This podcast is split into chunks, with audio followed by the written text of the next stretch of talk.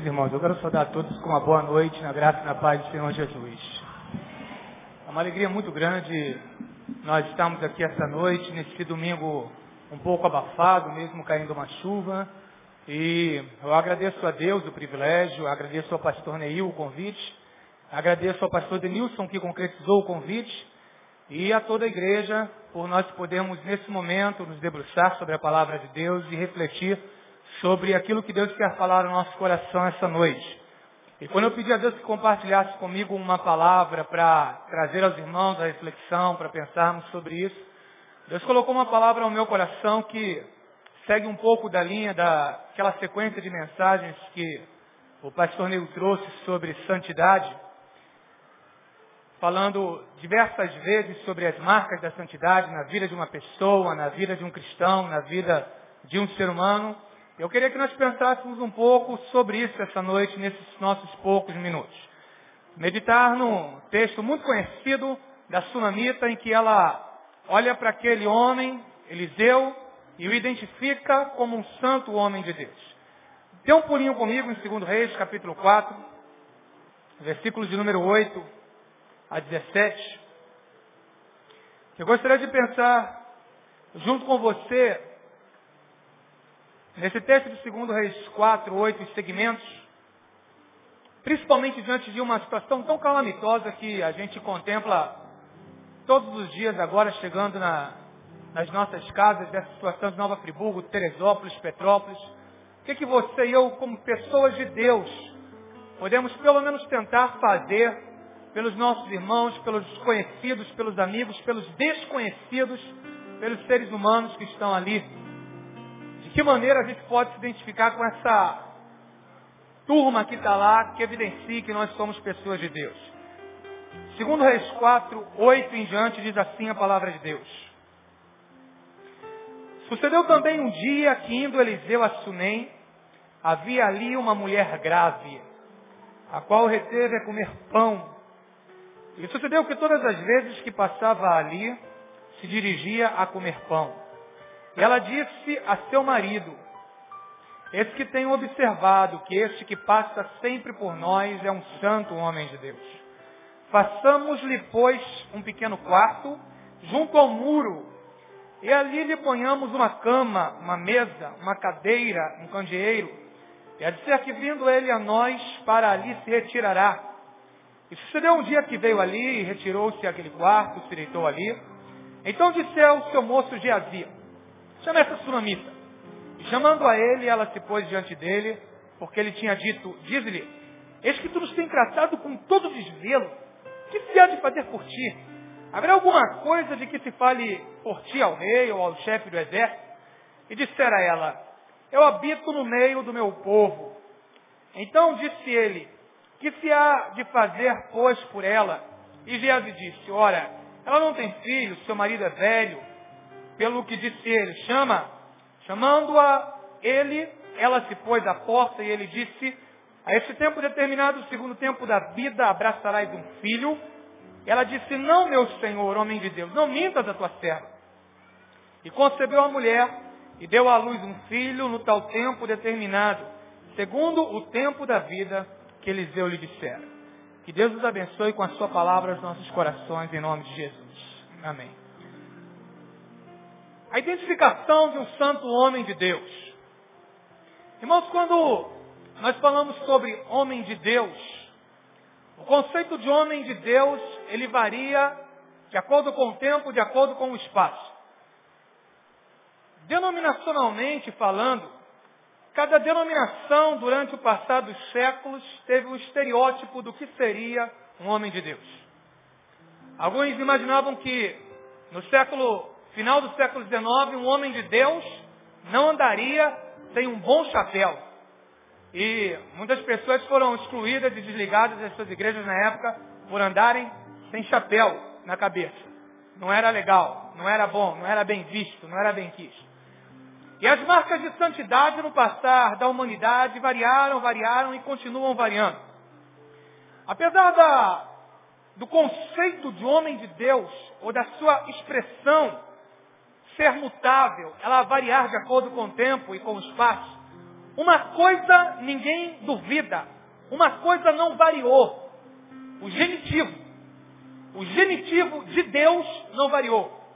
Ou seja, quando em qualquer tempo ou em qualquer espaço, você fala, fulano é um homem de Deus, fulana é uma mulher de Deus, Beltrano é uma pessoa de Deus, subentende-se que aquela pessoa tem alguma coisa do divino nele.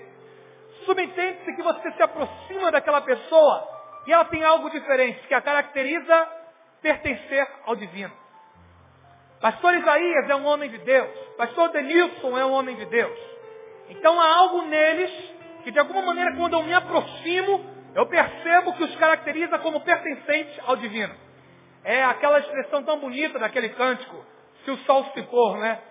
Se o mar me submergir a tua mão, me traz à tona para expirar, me faz andar sobre as águas. Por quê? Tu és o meu dono, minha paixão. Acho essa parte do cântico lindo. Deus é o nosso dono. Ser um homem de Deus em qualquer tempo ou em qualquer espaço. Variou conceitualmente. Mas entender que esse homem pertence a Deus, isso é ponto pacífico em todo tempo. A sunamita não era teóloga.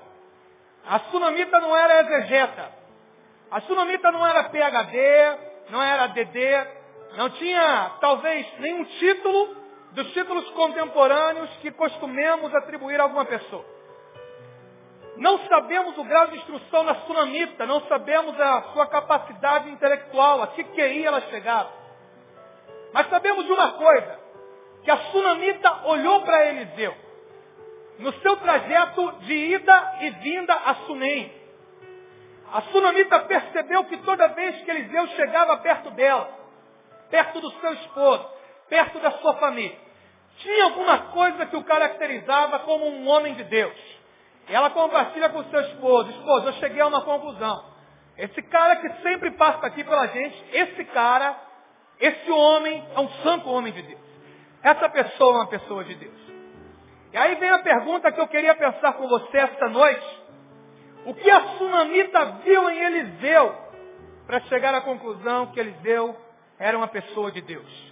O que a sunamita viu nesse trajeto de ida e vinda a Sunem para dizer, esse homem é um homem de Deus. O que a pessoa olha para o Henrique, para o Denilson, para o Isaías, o que olha para você, para chegar a uma conclusão no seu trajeto Malé Sulacar, no seu trajeto Malé Vila Valqueire, no seu trajeto Malé Realengo, Malé Bangu, Malé Barra da Tijuca, Malé Olaria, Malé Jardim América, Malé, o trajeto que for, e dizer, essa pessoa é uma pessoa de Deus. No seu trajeto da sessão do trabalho para o cafezinho, aquele teu colega de sessão que contempla você, o que ele olha em você para chegar à conclusão que você é uma pessoa de Deus. Algumas características nas atitudes do Eliseu, que a sunamita percebeu, para chegar à conclusão que aquela pessoa era uma pessoa de Deus. E o meu convite para você esta noite é que, olhando para o Eliseu, olhando para aquilo que Deus nos tem a transmitir por meio da vida do Eliseu, a gente se autoavalie. E se pergunte se nesse 16 de janeiro de 2011, nesse início de 2011, existem essas marcas na nossa vida para nós sermos identificados como pessoa de Deus. O versículo 8 e versículo 9 começam dizendo que Eliseu foi a Sunem, havia ali uma mulher grave, grave prudente, circunspecta, uma mulher cabeça, uma mulher inteligente, que o reteve a comer pão e todas as vezes que ele passava ali, se dirigia a comer pão e ela concluiu que ele era um homem de Deus. Em primeiro lugar, um santo homem de Deus é identificado pelo exercício das suas atividades cotidianas. Em primeiro lugar, um santo homem de Deus é identificado pelo dia a dia. Um santo homem de Deus é identificado pelo cotidiano.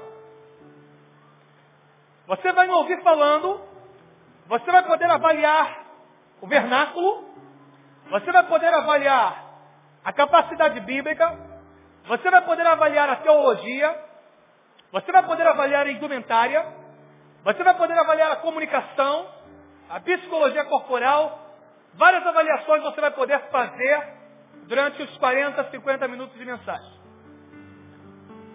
mas uma avaliação se eu sou exatamente um homem de Deus ou não. Não há como ser mensurada nessa distância. Entre você e eu, você aí e eu aqui. Não há como ser mensurada em apenas 40 minutos de mensagens. Não há como ser mensurada apenas pela maneira como as palavras são colocadas de público. O que identifica um homem de Deus, uma mulher de Deus, é o exercício do seu dia a dia. A sunamita não viu Eliseu pregando. A sunamita não viu Eliseu dando uma aula de escola dominical. A sunamita não viu Eliseu numa série de conferências evangelísticas, num congresso de avivamento. A sunamita não viu Eliseu fazendo uma exegese do texto bíblico. A sunamita, ela, ela não viu Eliseu dando uma aula de teologia sistemática em seminário. A sunamita ela não viu Eliseu fazendo uma exposição do texto bíblico. A sunamita ela não viu Eliseu fazendo uma homilia ou dirigindo uma oração por meio de um produto midiático ou através de um microfone ou coisa assim. A sunamita não viu nada disso. A sunamita viu Eliseu tomando um cafezinho. A sunamita viu Eliseu chegando na cidade. A sunamita viu Eliseu tratando o esposo dela. A sunamita viu Eliseu dando um aperto de mão no esposo dela. A sunamita viu Eliseu sentando em sua casa. A sunamita viu a maneira como Eliseu entrava na sua casa e cumprimentava os seus. A sunamita viu Eliseu chegando na cidade. A maneira como Eliseu tomava cafezinho tocou no coração da sunamita e fez ela entender que aquele homem, por meio do seu dia a dia, se mostrava como uma pessoa de Deus. Irmãos, desde o século IV e século V, quando Agostinho se converteu e trouxe toda uma carga de retórica e oratória para a cristandade, que nós passamos a nos importar muito com a oratória. A oratória é importante. A comunicação no século XXI, num tempo pós-moderno, é fundamental. Porém, não é isso que determina um homem ou uma mulher de Deus. O maior pastor da história de Israel, que pastoreou uma igreja de dois milhões de reclamões, foi o pastor Moisés. E a Bíblia diz que o pastor Moisés não era um expert em comunicação. De alguma maneira ele era pesado de fala. A tal ponto de falar, Senhor, usarão no meu lugar, Senhor. Eu sou pesado de fala. E Deus vira para Moisés e fala, eu vou usar Arão também. Mas o meu negócio é contigo, Moisés. Eu quero usar você. O meu mistério é contigo. Eu quero chamar você. Eu vocacionei você. Arão também vai ser usado. Mas o negócio é contigo, Moisés. Encasquei contigo e vou usar você na minha obra, Moisés. Você é o meu instrumento. Agostinho entra na cristandade, traz toda uma carga de retórica, toda uma carga de oratória. E a gente passa a mensurar as pessoas muito pela sua capacidade de falar. E aí a gente começa a produzir algumas, ilijo, ilijo, é, algumas coisas ilógicas em nosso meio, a tal ponto de pensarmos o seguinte, olhamos para pessoas que mediaticamente são excelentes comunicadores, porém têm uma vida que nenhum de nós gostaria de dizer ao nosso filho que se exemplificasse na vida daquela pessoa. Mas às vezes são as pessoas que por causa do seu nome, por causa da mídia, são levadas em congressos de avivamento, são levadas em conferências nacionais e internacionais. Porém, na calada da noite ou nos momentos escuros da vida, essas pessoas têm uma vida vazia, uma vida efêmera, uma vida que não tem lição de vida para passar.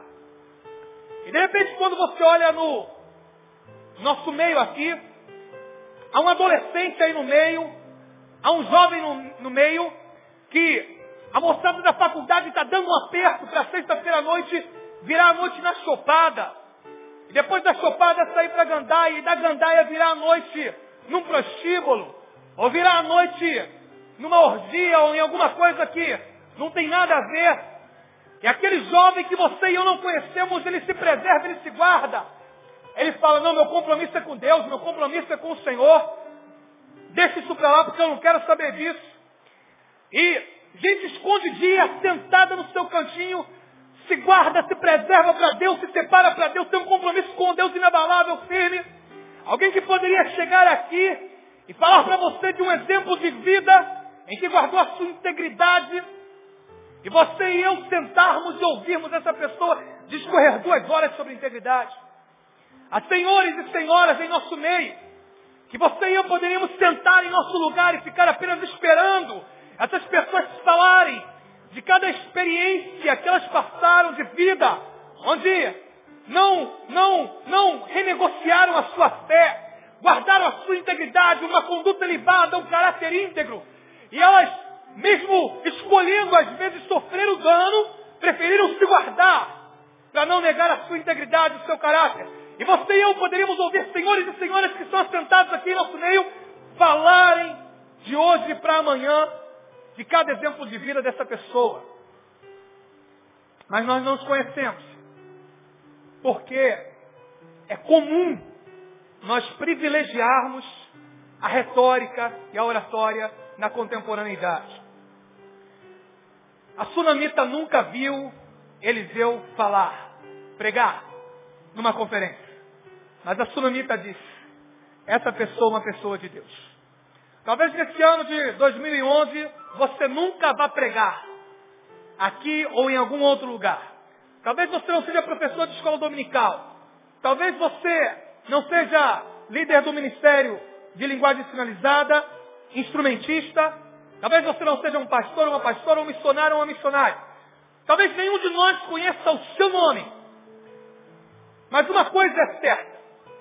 Se você quando for tomar um café com seu irmão na cantina, se você, quando for com o pastor Cesarino no lixão de Caxias, entregar uma roupa para uma criança, se você, quando se reunir na toca da justiça com os adolescentes, tratar bem as pessoas, os adolescentes ali no totó, e sentar ao lado de um adolescente que está isolado, dar um abraço nele, conversar com ele, fique sabendo que ali estará a marca de uma pessoa de Deus, que mesmo talvez não tenha alcançado a muitos em número, poderá transformar uma vida, ser utilizado para abençoar uma vida, e esta vida render frutos que vão chegar em lugares onde você jamais imaginou.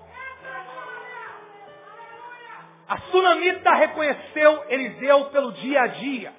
Meu irmão, o que faz você uma pessoa de Deus não é a maneira como você fala, não é a maneira como você se veste, não é a maneira como você simplesmente pronuncia as palavras, mas é o relacionamento, é o seu tratamento, é a maneira como você trata o seu cônjuge, é a maneira como você trata o seu irmão quando assenta-se ao lado dele.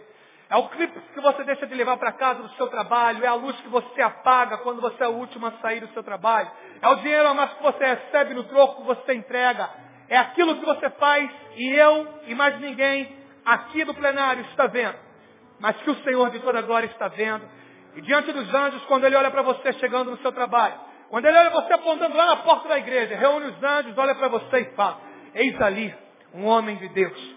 Tudo quanto aquela pessoa faz, tudo o quanto ela efetua, todos os seus relacionamentos, são relacionamentos de uma pessoa de Deus, e através daquela pessoa, eu posso dizer, esse é um filho, uma serva, um servo amado, em quem me comprar, é uma pessoa de Deus, aquela pessoa que ali está entrando. Pergunte a quem está do seu lado. O seu dia a dia revela que você é alguém de Deus? Pode perguntar aí, a quem está na sua esquerda, a quem está na sua direita. Revela que você é uma pessoa de Deus. Irmãos, o homem de Deus é aquilo, ele é conhecido pelo seu dia a dia. É pelo seu dia a dia. Mateus 25, 23, sobre o pouco foste fiel, sobre o muito te colocarei. Zacarias 4,10, não desprezeis as coisas pequenas, nem os humildes começos. Não desprezeis as coisas pequenas, nem os humildes começos. Deus olha você. Deus viu você quando ninguém deixou de colar naquela prova. Mas você não querendo enganar o professor, manteve a sua conduta ilibada, o seu caráter íntegro, e você não colou, Deus viu você. Deus olhou você quando não trapaceou, dando uma pernada do outro para receber aquele emprego. Deus viu você. Deus viu você quando a lágrima rolou e você preferiu chorar calado, recebendo a agrura, a querela e aquela situação contrária que fingiram contra você, mesmo sendo você injustiçado. Mas você manteve calado, se esperando em Deus. Deus viu você. Deus ele viu cada lágrima, Deus viu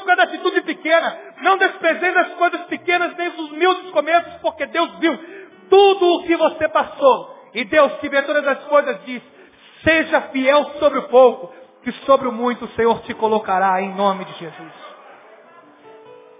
Irmãos, em segundo lugar, a sunamita, ela, quando chegou à conclusão, ela compartilhou com o esposo. Aí o texto diz no versículo 11 que, o, que ela, no versículo 10, ela faz um quarto, prepara um puxadinho, vê um muro, faz um puxadinho, coloca uma cadeira, uma mesa, um candelabro ali, uma cama, um lugar tranquilo para o Eliseu chegar e descansar. Versículo de número 11. O Eliseu ele chega lá, descansa, mas o Eliseu fica constrangido. Eliseu era aquele cara nota 20, um homem simples, um homem de Deus que, aquela pessoa que, quando você faz um bem para ela, ela, ela fica constrangida de não se achar digna ou merecedora daquela bondade. Eliseu fica meio constrangido de Deus, tem que fazer alguma coisa por essa mulher. Geazi, chama a tsunami. E o Geazi vai e chama a tsunami. E aí a gente vê a segunda, a segunda marca de um homem de Deus, pela qual a tsunamita o identificou. Segundo lugar, um santo homem de Deus é aquele que se sente na obrigação de fazer o bem. Segundo lugar, um santo homem de Deus se sente na obrigação de fazer o bem. Eliseu falou, essa mulher está fazendo tanta coisa boa para mim, o que, que, eu posso fazer para ela? Eu, eu, tenho que fazer alguma coisa. Está fazendo tanta coisa boa. Geazi chama ela, o que, que eu posso fazer por você, Tsunami? Tem alguma coisa boa que eu posso fazer? Ele se sentiu na obrigação de fazer o bem. Pessoas de Deus querem fazer o bem. É interessante como a gente vê essas, essas situações. Ah, eu estava pensando hoje, quantos e-mails eu recebi acerca da, dessa situação de Nova Friburgo, de Teresópolis e de Petrópolis. E como as igrejas, elas hoje estão um pouco mais atentas a essa parte social. E como tem se prontificado a tentar enviar donativos e ajudar na situação da região serrana. Recebi e-mail da Batista Central de Petrópolis, primeira de Teresópolis, a segunda de Teresópolis, que uma está com 43 pessoas, outra está com 150, estão com donativos, com tantas outras coisas, mão de obra agindo ali. E tantas outras igrejas ainda enviando donativos, ou as igrejas locais se abrindo. Mas de tudo isso, recebi um e-mail de reflexão onde alguém reclamava de uma propriedade imensa, com muitas possibilidade de estadia em Teresópolis e não abriu aquela localidade para receber as pessoas porque contra-argumentou perguntando qual é a mídia que a gente vai receber em troca de abrir essa localidade para as pessoas estarem presentes aqui. Então, a gente ajudando que você e eu não sabemos o nome. E a gente com mais possibilidade que poderia ajudar, mas que só vai fazer em troca de nome. A gente sabe que tem isso. Mas, geralmente as pessoas de Deus, o que elas querem fazer é, independentemente de qualquer anúncio do seu nome, elas fazerem o bem. Elas tentarem ajudar de alguma maneira. O Eliseu ele quer fazer o bem à sunamita. E aí ele pergunta, o que, que eu posso fazer para a sunamita, hoje Geazi? Chama ela. Assim são as pessoas de bem. Meu irmão, eu sei que 2010 pode não ter, ter sido lá uma grande coisa para você. A primeira, a segunda semana de janeiro pode não ter sido uma coisa boa. Pastor, até fazia o bem. Eu era um cara nota 20. Arrebentei a boca do balão em 2009. Mas em 2010 eu abri uma sociedade. Naquela sociedade me passaram a perna. Arrebentaram comigo. Eu investi 60%, o sócio chegou com 40%. Quando eu vi da noite para o dia, me passaram uma pernada. Arrebentaram comigo. Pintaram e bordaram comigo. Pastor, eu investi naquela vida, eu confiei, eu ajudei, eu abençoei aquela vida. Eu fiz o bem. Ah, ah, eu era o único, o único que tinha carro na minha comunidade. Aquela pessoa bateu na porta da minha casa de madrugada. Eu levei aquela pessoa no hospital de madrugada. Fiz que nem um samaritano, paguei a consulta, paguei a internação, falei o que precisar falar comigo. Um ano depois, essa pessoa me botou na justiça e tirou tudo que eu tinha, pastor. Parei de fazer o bem. Acabou, chega. Agora, para fazer o bem, eu penso duas, três, cinco, vinte vezes antes. Porque me arrebentaram. O senhor não sabe o que eu passei. O senhor não tem ideia de como eu estou no banco. Eu até era gente boa, eu até sou gente boa. Mas fazer o bem, agora está difícil. Estou segurando a onda porque o negócio está ruim. senhor não concorda? Concordo. Concordo com tudo isso. Você era gente boa, não merecia o que fizeram. Você não merecia essa volta que te deram. Você não merecia arrebentarem com você. Você está certo. Você não merecia o mal em troca do bem. Está certo, não merecia. Você não merecia nada disso. E agora Deus te trouxe essa pessoa na sua mão. Você está vendo tudo isso. Ou então você tem a oportunidade de retribuir a essa pessoa todo o mal que ela te fez. A palavra para você é, não está em você fazer o mal. Não tente pagar com a mesma moeda. Você não vai conseguir. Pastor, mas me arrebentaram. Isso não é para você resolver. Isso é com Deus. Isso você tem que deixar nas mãos de Deus. Pastor, me deram a volta. Eu estou aqui. Só Deus sabe como eu me arrastei. Eu me esforcei, eu me esmerei. Eu me, tentei me esforçar para chegar aqui. É, tudo isso Deus viu. Deus viu tintim por tintim que fizeram com você. Mas você não vai conseguir pagar o mal com o mal. Não está em você. Mas além de você não pagar o mal com o mal, ainda tem uma outra coisa. Você não vai conseguir ficar sem fazer o bem. Porque o cristão só se realiza, o homem de Deus só se realiza quando Deus ele vem com a sua plenitude sobre ele e ele transmite o amor a outra pessoa e concretiza esse amor através da bondade que Deus derrama no seu coração. Portanto, a palavra de Deus para você é que realmente você não merecia nada disso que fizeram com você. Você não merecia essa pernada que tomou em 2010. Você não merecia arrebentarem com você. Você não merecia a volta que você tomou. Você não merecia nada disso. É fácil. Porém, primeiro, não devolva, porque você não vai conseguir. Não está em você devolver o mal. Segundo, além de não devolver o mal, você ainda vai ter que voltar a fazer o bem. Porque nem todo mundo é igual a essa pessoa que fez o mal para você. Pastor, mas eu cheguei em 2000, em 2011 e eu cheguei aqui em Betânia, eu quero ficar escondidinho. Quero que ninguém me veja. Quero ficar aqui no meu cantinho, quero ficar aqui guardado, porque como o meu filho, como a minha filha, que eu fiz tanto bem, me querem tão mal. Como aquela pessoa que eu ajudei tanto me quer tão mal.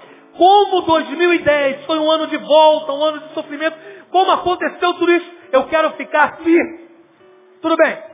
Você pode até ficar. Você pode até parar. Mas você não vai se realizar espiritualmente. Porque o que está em você é fazer o bem. O que está em você é abençoar. A unção que Deus derrama sobre você tem um propósito. É canalizar sobre a sua vida para você fazer o bem para outros.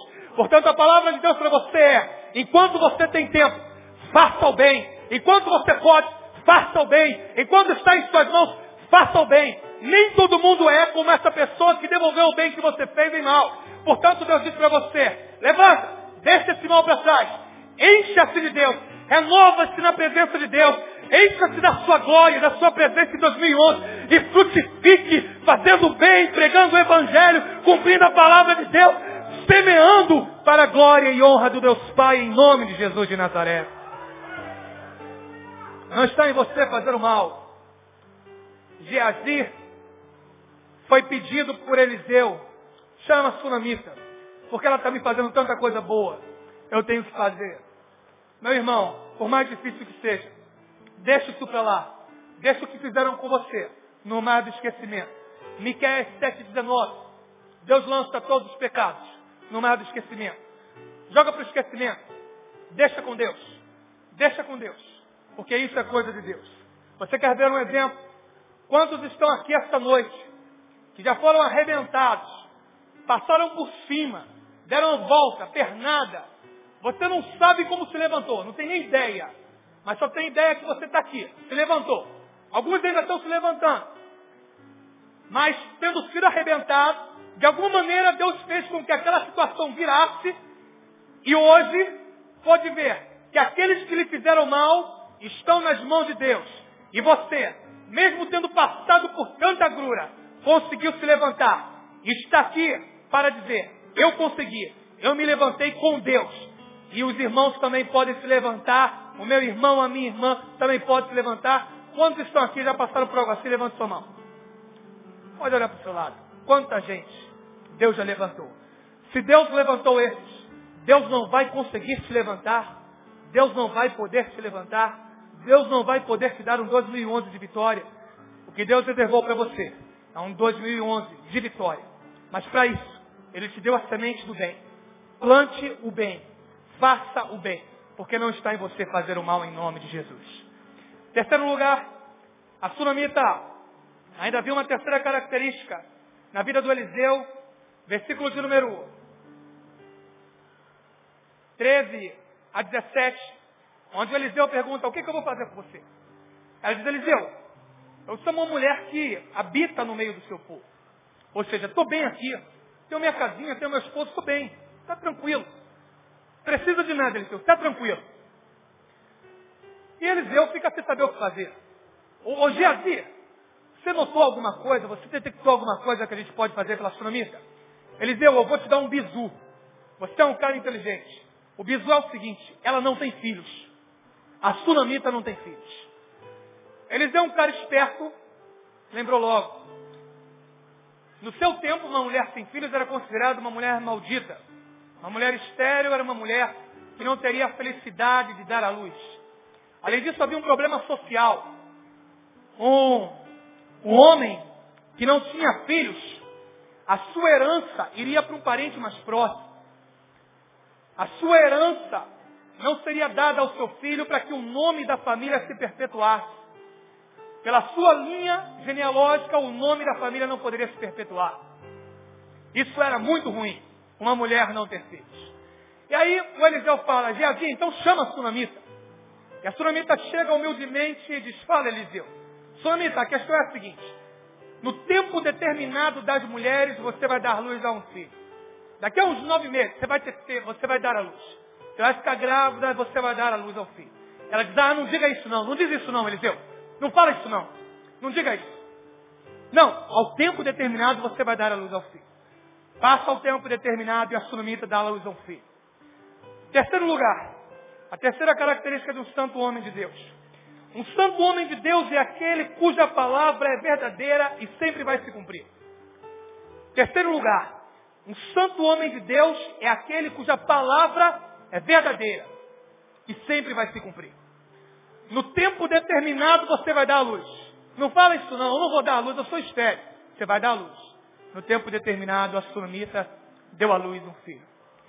Irmãos, Eliseu não era um aventureiro que estava manipulando uma pessoa ou um grupo de pessoas por meio de uma profecia genérica.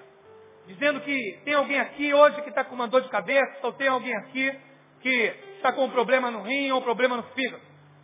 Eliseu não era alguém que utilizava de uma psicologia barata extorsiva, não. Eliseu não era, não era um aproveitador. Eliseu não era assim. Eliseu era uma pessoa cuja palavra nascia no coração de Deus. Vinha para o coração do profeta e ia para o coração daquele a quem era profetizado. Daí segue-se que existem duas diferenças básicas entre os atos proféticos contemporâneos e entre os atos proféticos bíblicos. Os atos proféticos bíblicos nasciam no coração de Deus, vinham para o coração do profeta, iam para o coração do povo. Segundo, os atos proféticos bíblicos sempre encontravam seu cumprimento. Os atos, os atos proféticos contemporâneos, às vezes nascem no coração do próprio homem. Você vai numa conferência, você vai no congresso, e um homem diz, vamos fazer um ato profético aqui.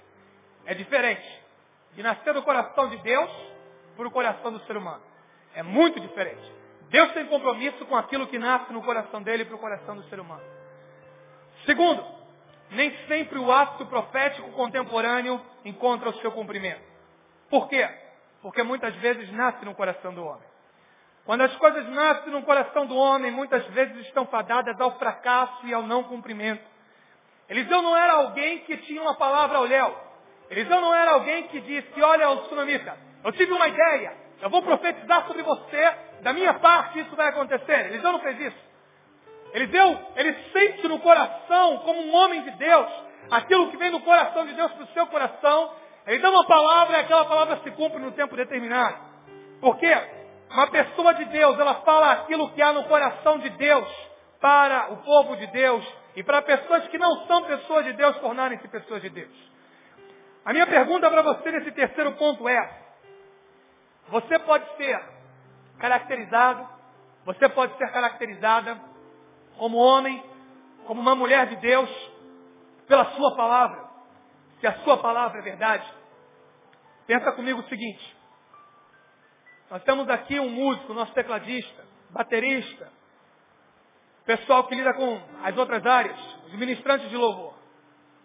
Todos eles aqui tenham perguntado a qualquer um deles. Eu posso ter certeza que cada um deles tem pelo menos cinco CDs emprestados. Pelo menos cinco. Pastor já é outra área.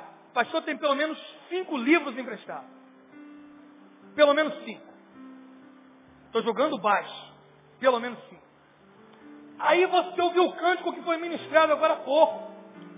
Aí o ministrante saiu aqui agora há pouco, o Marquinhos saiu, você falou, Marquinhos, que cântico lindo.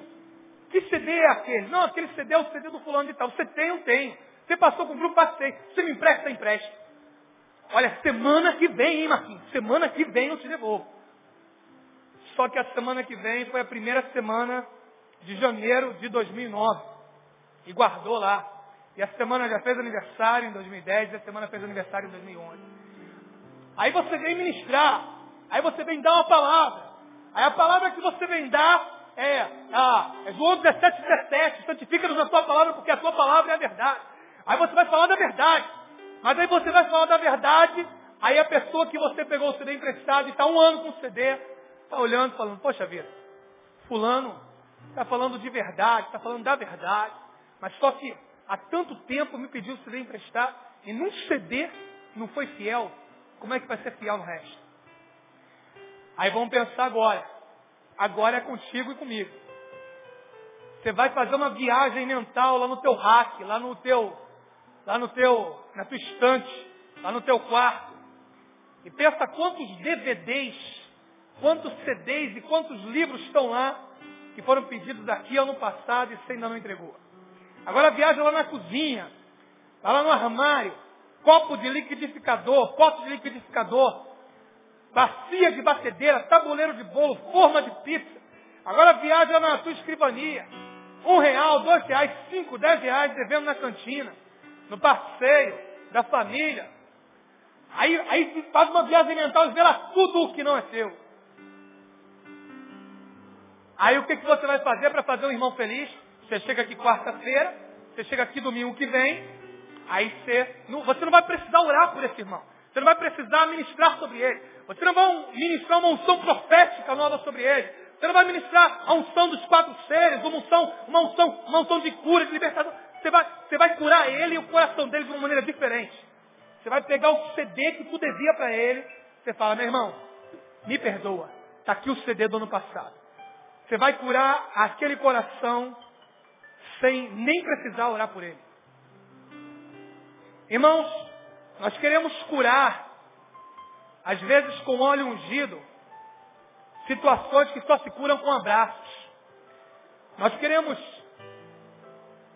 curar enfermos da alma com orações quando só se curam com atitudes. Nós queremos curar, mas às vezes queremos utilizar o método errado. M. Bound diz, enquanto os homens procuram melhores métodos, Deus procura melhores homens. Homens são o método de Deus. Enquanto os homens procuram melhores métodos, Deus procura melhores homens. Homens são o método de Deus. Aí o que, que você vai fazer? Devolve para o seu irmão, que o seu irmão vai ver você vivendo na verdade e vai ficar feliz. Você quer ver? Quanta gente aqui tem CD, DVD, MP3, MP4, MP10, MP10 livro, forma de bolo, dinheiro emprestado, que ia ficar muito feliz se semana que vem, domingo à noite, domingo de manhã ou quarta-feira, o irmão aparecesse aqui e devolvesse tudo para ele, diga amém. Você está vendo? Seu irmão vai ficar muito feliz.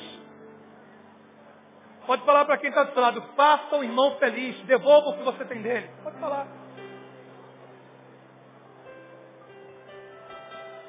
Devolva o que você tem. Por que isso? por causa de João 10, 41. João 10, 41, Jesus disse sobre o João Batista. Ora, João Batista não fez sinal nenhum, mas tudo o que João Batista disse sobre Jesus era verdade. João 10, 41. João Batista não fez sinal nenhum, mas tudo o que João Batista disse sobre Jesus era verdade. De João, Jesus diz o seguinte em Mateus 11, 11.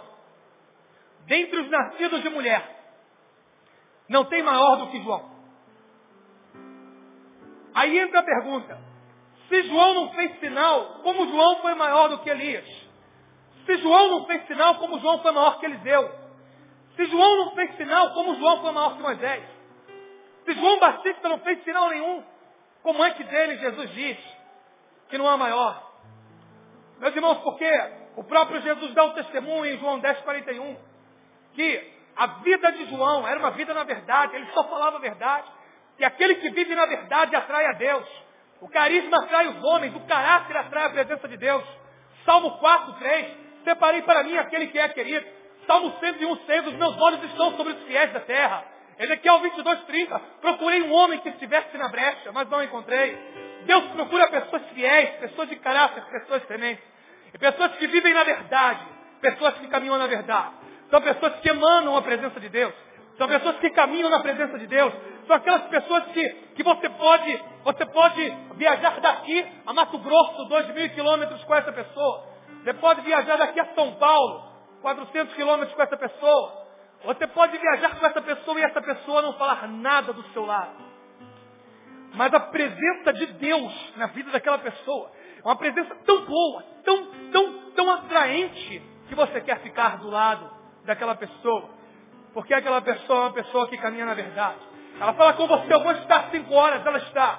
Ela fala com você, eu vou devolver o seu CD, semana que vem ela devolve. Ela fala com você, pode contar comigo, pode contar. Ela fala com você, eu vou estar naquela visita, ela está. Ela fala com você, eu vou te pagar os 10 reais semana que vem, ela está.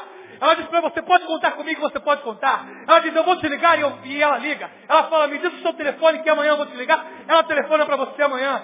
Homens de verdade, mais do que mentes que brilham, nós precisamos de pessoas cujas vidas venham brilhar por causa da verdade reluzente da glória de Deus na vida daquela pessoa. Precisamos de pessoas que compatibilizem uma capacidade extraordinária de um homem de Deus, mas que a presença de Deus esteja na vida dela de uma maneira extraordinária. Os cinco maiores homens de Deus na história foram homens que, conjugaram, que conjugaram o poder de Deus com a capacidade intelectiva. Moisés, Paulo, Agostinho, Martinho Lutero e John Wesley. Moisés era um homem que diz a escritura que era um PhD da época, um cientista da época. Moisés era um homem que diz Estevão em Atos 7 foi educado em toda a ciência e toda a cultura caldaica. Moisés ele foi criado nos Estados Unidos da época. Moisés era um doutor, era um conhecedor do egípcio. Moisés era um estrategista militar. Moisés era um homem com uma capacidade fantástica. Aos 80 anos de vida, Deus chama ele através de uma visão fabulosa. Diz Moisés, eu vou te usar. Moisés abre mão da, de tudo que ele tinha naquele momento. Aposentadoria garantida. Casa, comida, tudo que ele já tinha estruturado em Midian. E Moisés vai pastorear uma igreja de 2 milhões de reclamões na janela 10 por 40, no Egito. Números 12, Versículo número 3 diz que Moisés era um homem mais manso da face da terra. E aí Arão e Miriam vão inventar fofoca contra Moisés. E aí Deus fala, Moisés, dessa eu cuido. Arão e Miriam, vocês não têm, não tem outra coisa para fazer, não. Vou falar mal de Moisés. Se tem profeta ou sonhador, já é uma coisa tremenda. Eu me revelo ao profeta e sonhador. Moisés é outro tipo. Moisés é outro naipe. Moisés não é profeta nem é sonhador. Com Moisés eu não falo em sonho. Com Moisés eu não falo em revelação. Moisés é face a face. Moisés me conhece. Moisés eu falo como quem fala com um amigo. Moisés eu conheço na intimidade. Moisés eu falo face a face. Esse PHD era um homem que falava com Deus face a face. Pense você em Paulo, poliglota. Paulo, um homem que era, conhecia o grego, conhecia o hebraico, conhecia o aramaico, conhecia o latim. Paulo, que aos cinco anos entrou na escola rabínica, aprendeu o hebraico dos cinco aos quinze, dos 15 aos 25 foi cuidado sobre os cuidados de Gamaliel. foi instruído na teologia rabínica, PhD em teologia rabínica da época. Em 2 Coríntios 12, 3, depois de se converter, Paulo diz, eu conheço um homem, se no corpo não sei, se fora do corpo não sei. Foi arrebatado até o terceiro céu, viu, viu coisas que ao homem não é lícito falar. Paulo era um homem conhecedor, mas Paulo era um homem cheio da presença gloriosa de Deus. A, a história fala de Agostinho, que nasceu em 354 em Tagaste, norte da África, na Numídia. Morreu em 430, na atual Argélia. Agostinho, Agostinho ele compõe suas famosas confissões, depois de se converter a Jesus. E Agostinho, ele tinha uma capacidade fantástica. Ele ditava dez livros diferentes sobre dez assuntos diferentes para dez pessoas diferentes ao mesmo tempo. Ele não se perdia. Ele começava aditando para um sobre retórica, para outro sobre lógica, para outro sobre gramática, para outro sobre aritmética, para outro sobre geometria, para outro sobre música, para outro sobre astronomia. Aí voltava para o primeiro. Ele retomava de memória de onde ele parou e continuava ditando para os seus alunos. Dez livros diferentes, de dez matérias diferentes, para dez pessoas diferentes, ao mesmo tempo. Esse homem teve um encontro tão profundo com Deus que depois ele escreve dizendo, só não perde o amigo, aquele que a todos tem por amigo, no amigo que nunca se perde. Cristo. Cristo muda a sua vida.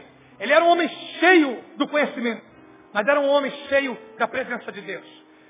Você tem um homem como Martinho Lutero, que era um homem religiosíssimo, converte-se a Cristo.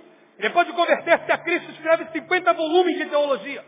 Depois de escrever 50 volumes de teologia, ele escreve, no último tratado da sua vida, eu sou um mendigo no conhecimento. Um seminarista, quando eu falei isso no seminário, ele falou, pastor, se Lutero é o um mendigo, a gente é o papelão que cobriu o mendigo, não é? Falei, é mais ou menos por aí. Somos o papelão e olhe lá, é onde a gente está. Mas por que eu estou te dizendo isso? Porque esse tempo, irmãos, como constantemente, recorrentemente menciona o nosso pastor, é um tempo em que homens e mulheres que sejam mestres para esta época, que conjuguem isso com o poder de Deus. Podem ser pessoas que possam exercer nesta geração a marca de Deus. Como dizem Colossenses 2, 14 e 15. Resplandecer como astros, no bom sentido, nessas densas trevas, na qual a gente contempla no nosso cotidiano. Eliseu era um homem que não era conhecedor de todas as ciências da época, mas era um homem que por meio da sua simplicidade, por meio da vida que tinha em Deus, por meio da maneira que caminhava em Deus, ele vivia na verdade. Ele falava, vai acontecer e acontecia. Ele dizia, vou estar e está. Chegarei a Sunem em tal data, chegará e chegava. Farei isso e fazia. Era um homem que vivia na verdade. Essa geração precisa de pessoas que vivam na verdade, saibam interpretá-la por meio da Escritura Sagrada e transmitam a verdade não apenas de uma maneira comunicativamente ideal, mas vivam um exemplo de verdade. Que exemplos que a gente tem para a nossa geração, gente? Para quem, em quem você votou? Por que eu estou perguntando isso? Na reflexão seguinte, quem não teve dúvidas em quem ia votar? Quem você ia votar para vereador? Quem você ia votar para deputado? quem você ia votar para presidente da República. A gente fica em dúvida. A gente fica em dúvida em quem a gente vai dar o nosso voto de confiança. Porque a gente não quer mais só gente que fale sobre a verdade. A gente quer gente que seja um exemplo de vida na verdade. E como isso está raro. Irmãos, a conclusão que eu chego de tudo isso é que a Sunamita olhou para Eliseu, viu um homem que era um homem de Deus, porque no seu dia a dia ele se sobressaía por suas atitudes, seria atitudes de Deus. Porque era um homem que se constrangia em fazer o bem. Porque era um homem que vivia na verdade e a sua palavra era verdade. Você é uma pessoa que tem feito o bem, independentemente de tudo que fizeram a você. Você é uma pessoa que, no seu dia a dia, tem uma camisa evangélica dizendo Jesus te ama. Tem um adesivo no carro escrito propriedade de Jesus. Tem um jargão evangeliquez. a gente pode dizer, essa pessoa tem algo diferente, essa pessoa é uma pessoa de Deus. Você é uma pessoa que vive na verdade. Eu não estou falando em falar sobre a verdade. A minha avaliação sobre verdade com você, agora, desculpe pegar um pouco pesado, mas é, olha para aquilo que você tem em casa. Se tudo que está lá é teu mesmo, ou tem coisa do teu irmão que está lá que você prometeu que ia devolver e não devolveu. Vamos no pequeno. Porque para Deus colocar sobre o muito, a gente precisa ser fiel no pouco. Pastor, mas o Senhor me enquadrou. O objetivo não é enquadrar. O objetivo é desenquadrar. É que a gente avaliando isso. Hoje, a gente possa, a partir já de hoje à noite, caminhar de maneira diferente para um 2011 melhor. Santo homens de Deus, são homens comuns que escolheram se entregar totalmente a Deus. A gente pensa em Eliseu, pensa em Elias, pensa em João Batista, pensa que eles tinham auréola de tão santos que às vezes a gente faz eles e pensa que a gente ia identificar eles rapidamente quando chegasse. Não, não. Eram pessoas comuns. Eram gente do povo que resolveram obedecer. Falando, Deus, eu vou obedecer. Eu quero ir. E Deus foi usando, usando e usando. Há Elias em nosso meio. Há Eliseus em nosso meio. Há João Batistas em nosso meio. Há homens santos e mulheres santas de Deus em nosso meio. Não espere coisas diferentes na contemporaneidade, apenas do CD, do DVD que você ouve, ou da mensagem da grande conferência de avivamento. Espere isso através da sua prontificação em apresentar-se a Deus e dizer, Senhor, tens usado a tantos, mas estou aqui apenas para te obedecer. Para como Eliseu, ser uma santa pessoa de Deus. Usa-me no meu trabalho, na minha faculdade, na minha casa, na minha vizinhança, para que as tsunamistas, ao observarem meu trajeto de ida e vida, possam concluir que a presença de Deus na minha vida faz a diferença.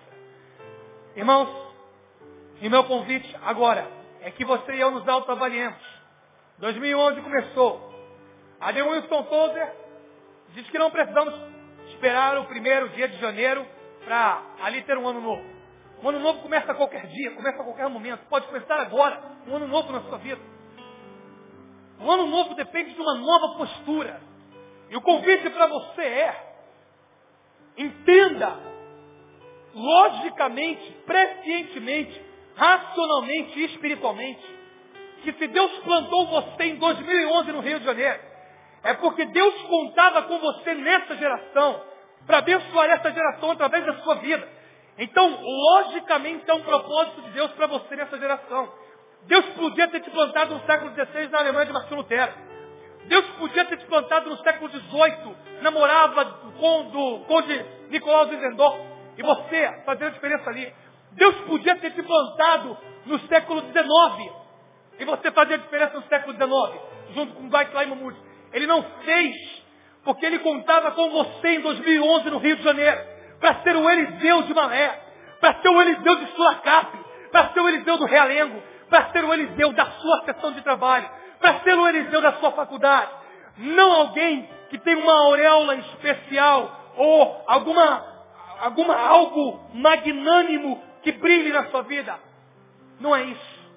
Mas na simplicidade, a presença de Deus, nas coisas mínimas, aparecer na sua vida. Feche os seus olhos, cubra sua cabeça. Vamos orar. Ore pela sua vida, ore pelo seu coração. Como nós precisamos de Deus, da sua presença, irmãos. Dessa marca impingida em nós, a cada instante, para que a diferença seja percebida, mas tudo para render frutos para Ele, para a glória e honra do nome dEle.